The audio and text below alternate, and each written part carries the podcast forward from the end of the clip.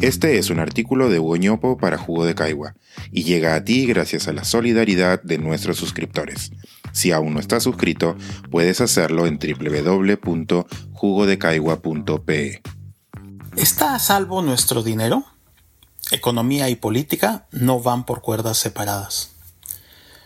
Pese al pandemonio político y a la designación de funcionarios incompetentes en puestos clave, la economía peruana ha mostrado varios indicadores positivos el semestre pasado. Aquí tres. Uno, el crecimiento del Producto Bruto Interno, PBI, ha sido tal que se pudo compensar la caída del 2021 y hoy producimos más bienes y servicios que antes de la pandemia. 2.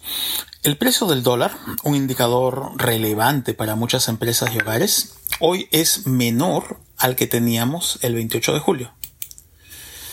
3. La inversión pública creció notablemente, tanto en moneda corriente como en términos reales. ¿Será por eso que el presidente Castillo ha creído que no hay problema al nombrar personajes no calificados en las carteras clave? En el ambiente crispado en que nos encontramos, no hemos tenido espacio suficiente para la discusión. Hubiese sido bueno entender colectivamente que, así como hay algunos aciertos detrás del buen desempeño en algunos indicadores macroeconómicos, hay también una buena dosis de factores externos. El panorama global ha sido muy favorable. Pero además, hubiera sido bueno entender que los factores aleatorios también han jugado un rol en nuestros resultados. En una economía tan informal, en lo laboral, transaccional, financiero y varios otros ámbitos, lo impredecible es muy amplio. Hemos tenido suerte. La economía ha seguido un buen rumbo, pese a los timoneles políticos y técnicos tan precarios que tenemos. En los próximos dos o tres trimestres la situación seguirá bollante, también por factores externos sobre los que nuestros hacedores de política tienen muy poco control. Uno de ellos, aunque parezca inverosímil, podría ser el momento futbolístico. Clasificar al Mundial puede mover la economía hasta en medio punto porcentual y la aprobación presidencial en cerca de cinco puntos. Pero si tenemos tal suerte, no nos será eterna.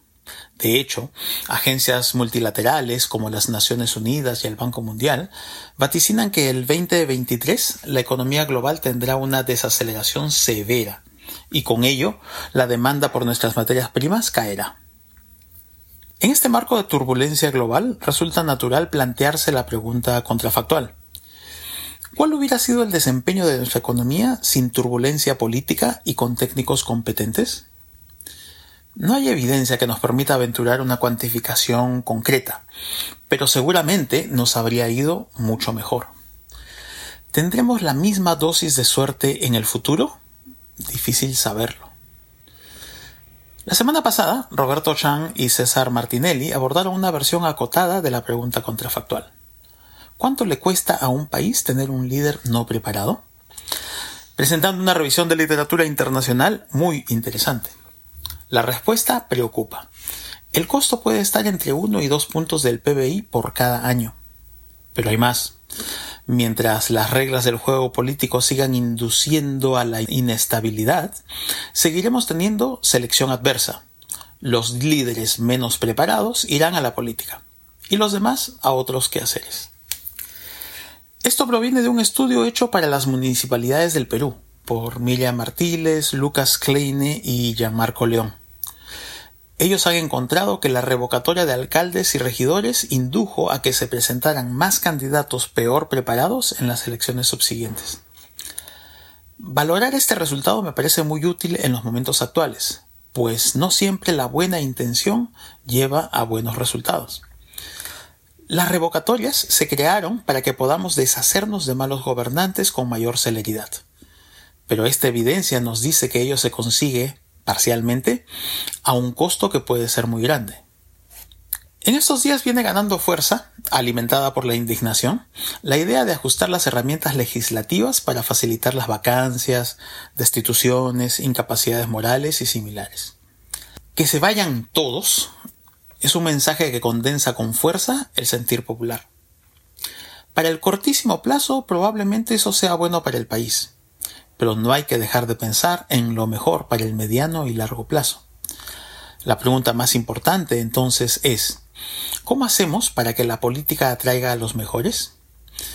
Eso pasa por legislar mejor sobre el acceso al poder y a los partidos políticos, democracias internas, financiamiento, representatividad. Y en lo económico, más allá del éxito relativo de los indicadores macro de siempre, hay que prestar mayor atención a los pendientes microeconómicos. El del empleo es claramente urgente. Aquí, el gobierno anunció hace unos meses una apuesta por programas de empleo público, pero no se ven los resultados. A decir verdad, difícilmente se verán, porque la capacidad de generación de empleo más importante está en el sector privado. Los trabajadores asalariados del sector privado cuadruplican a los del público. El número de trabajadores independientes, autoempleados, también cuadruplica el número de trabajadores públicos. Por último, para que las fuerzas privadas de la economía generen más empleo, se necesita un Estado más activo en la generación de oportunidades para todos, diversificación productiva, así como un ambiente de seguridad y predictibilidad que permita que las inversiones se materialicen. Un Estado mejor manejado puede hacer mucho más por la economía de todos. Este es un artículo de Hugo para Jugo de Caigua y llega a ti gracias a la solidaridad de nuestros suscriptores. Si aún no estás suscrito, puedes hacerlo en www.jugodecaigua.pe.